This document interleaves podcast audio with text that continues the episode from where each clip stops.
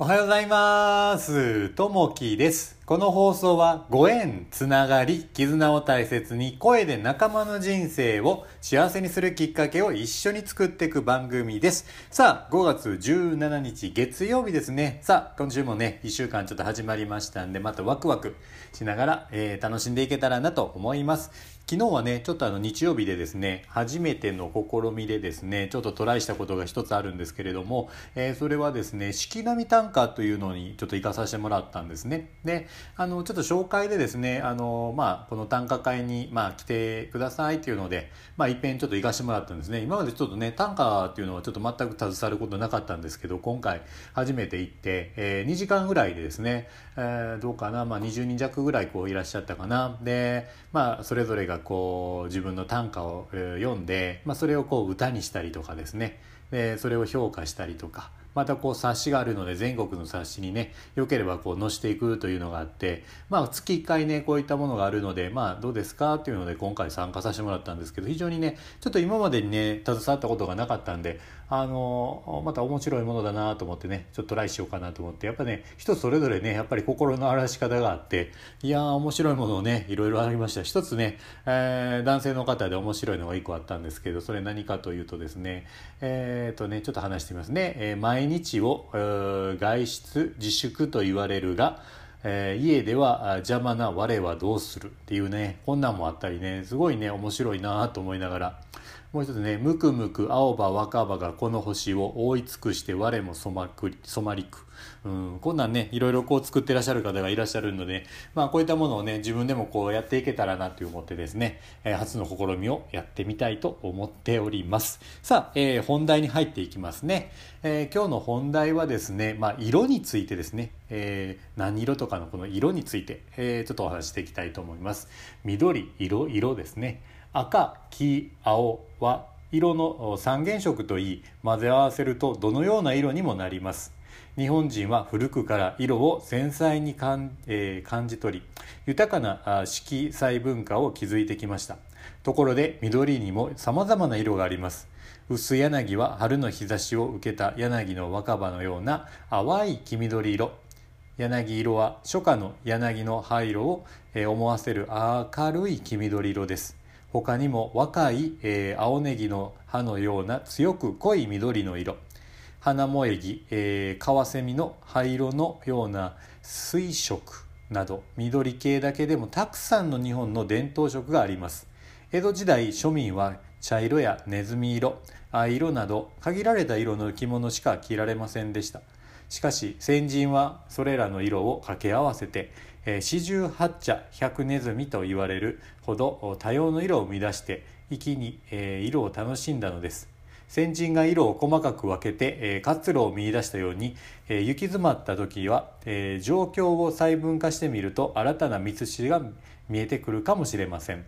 色は、掛け合わせによって無限に作り出せます。現代を生きる私たちも日々の生活や心の在り方を見直すことで何色にでもなれるはずですと。今日の心がけとして繊細な心を働かせましょうというところですね。こう自分のねこう色であったりこうね色っていうのはこうどんどん染まっていったりとかしたりするんですけどやっぱりね、えーそれぞれの色があるなというふうに思いますね、えーただねちょっと僕もね、えー色弱でですねあの小さい頃からやっぱりね色がですねえーまあ、普通にこう緑青とかこう、えー白とか全然わかるんですけどもちょっとね緑系の色はねちょっと弱いかな。色弱っていうのがねやっぱりあのあるかなと思ってですね。ね。うん。なんでその辺がねよくね小学校の時にこう本を開いてこの数字何番っていう風なやつがあったと思うんですけどもあれがね普通皆さんこう何番何番って言うんですけどあれがねたまにこう弱いのがねあったなと思ってやっぱその辺がねちょっと色弱なところがあったのかなと思いながらやっぱりね、えー色に関してはねちょっと弱いとこがあるのかなって自分自身思いましたね。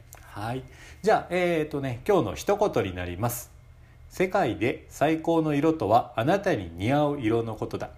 ここシャネルさんですね。えーやっぱりねこう自分の色、まあ、自分らしさ、えーこれそれぞれそれぞれですね。やっぱり色合いっていうのは違うと思います。それぞれのねやっぱり色を出しながら、えーこう世の中をこう生きていってるかと思います。なんでその自分らしさ自分しかない色っていうのをね大事にしていけたらなというふうに思います、えあなたにも自分の色があるし、え自分にも僕にも自分の色があると。それぞれがね、え、こう輝いていけばいいかなというふうに思いますね。さあ、え、今日もね聞いていただきましてありがとうございます、えー、またいいねコメントあればお待ちしております、え今日もあなたにとって最高の一日になりますように。じゃあねまたね。バイバイ。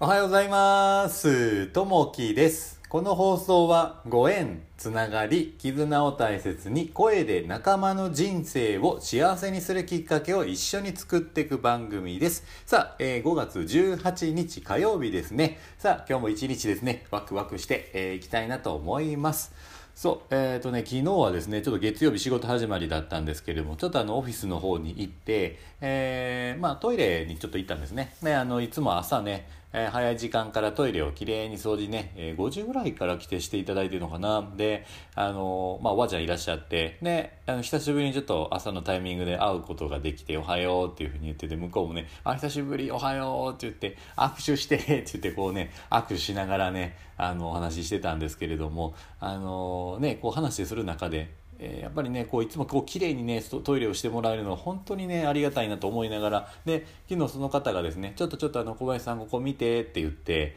あのまあ、男子トイレのね便器のとこにちょっと連れてってもらったんですね。で何かなってトイレが汚いからあれこの辺ちょっときれいにしないといけないよって言われるのかなと思ったらですねいやなんかこう違ってその便器の、えー、まあ、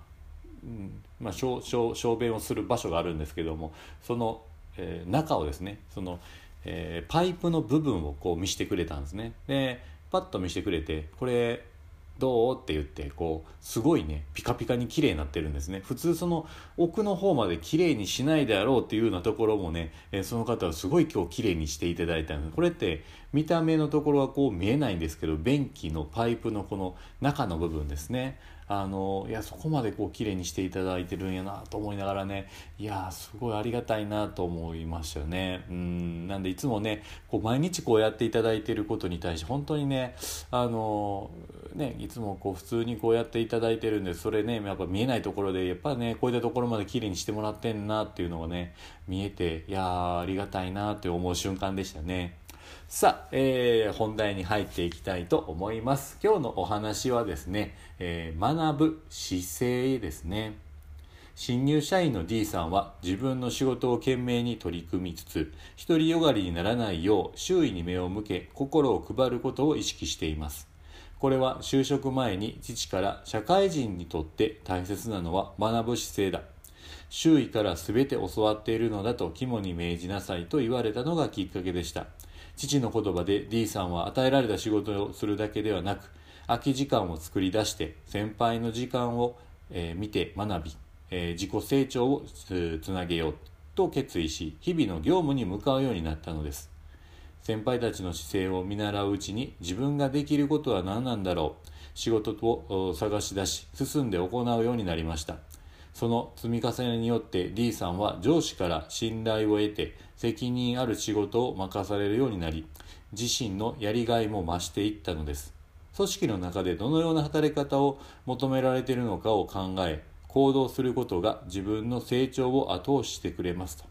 え、今日の心がけ周囲の働き方にも目を向けましょうというとこですね。あのつい先日ねちょっと会社の方であの、まあ、後輩の子がですね一緒にこう同行って、まあ、営業の同行ってあるんですけど最近はねお客さんのとこにちょっと行けないのでオンライン上で、まあ、こう Zoom を使ったりとか、え、Teams を使ったりとかそういったものを使いながらねえー、一緒にこう同行させてもらう機会があったんですけどもその時にねやっぱ感じたのが、えーまあ、その子がねもう入って3年ぐらい経つんですけれどもやっぱりねあの入った時とこう比べて、えー、その時はねたまたまそのお客さんが外国の方やったのでちょっとね英語を使ったりとか、えー、する機会があっていやすごいねやっぱこうえー、流暢にね英語もこう話すしあのそれを用意する段取りの部分もねやっぱきめ細かなケアをしてる子だなというふうにやっぱ感じましたね。やっぱりこうあの日々成長してるっていうのをこう見ていやー素晴らしいなっていうふうにね感じながらあの逆にねあのまだまだといけないところがあるなっていうふうに感じたところですね。やっぱりねその周りの人のこう成長まあ見てやっぱりあの素晴らしいなって思う面もありながらやっぱりね、えー、自分もそれに対して刺激を受けるのでよし、えー、もっと頑張らないといけないなと楽しまないといけないなと思いながらこうやってる瞬間ではありましたね。さあ、えー、今日の一言になりますね。登山の目標は山頂と決まっている。しかし人生の面白さはその山頂にはなくかえって、えー、逆境の山の中中腹にある。え、吉川秀治さんの言葉ですね。はい、あのやっぱりねこう山ってこう上にどんどんこう登っていってその上に登った時の達成感ってやっぱあると思うんですけれどもねその人生の中にはいろいろねこう山あり谷ありというところがあるんですけどやっぱりねその苦しみであったり、えー、悩んだりすることもやっぱりねそれが一つ一つ自分の成長にもつながってくるいい機会ではあるのでそんなをね喜びながら楽しみながらクリアしていけたらなというふうに思います。さあ、今日も聞いていただきましてありがとうございます。また、えっ、ー、と、いいね、えー、コメントあればお待ちしております。今日もあなたにとって最高の一日になりますように。じゃあね、またね、バイバイ。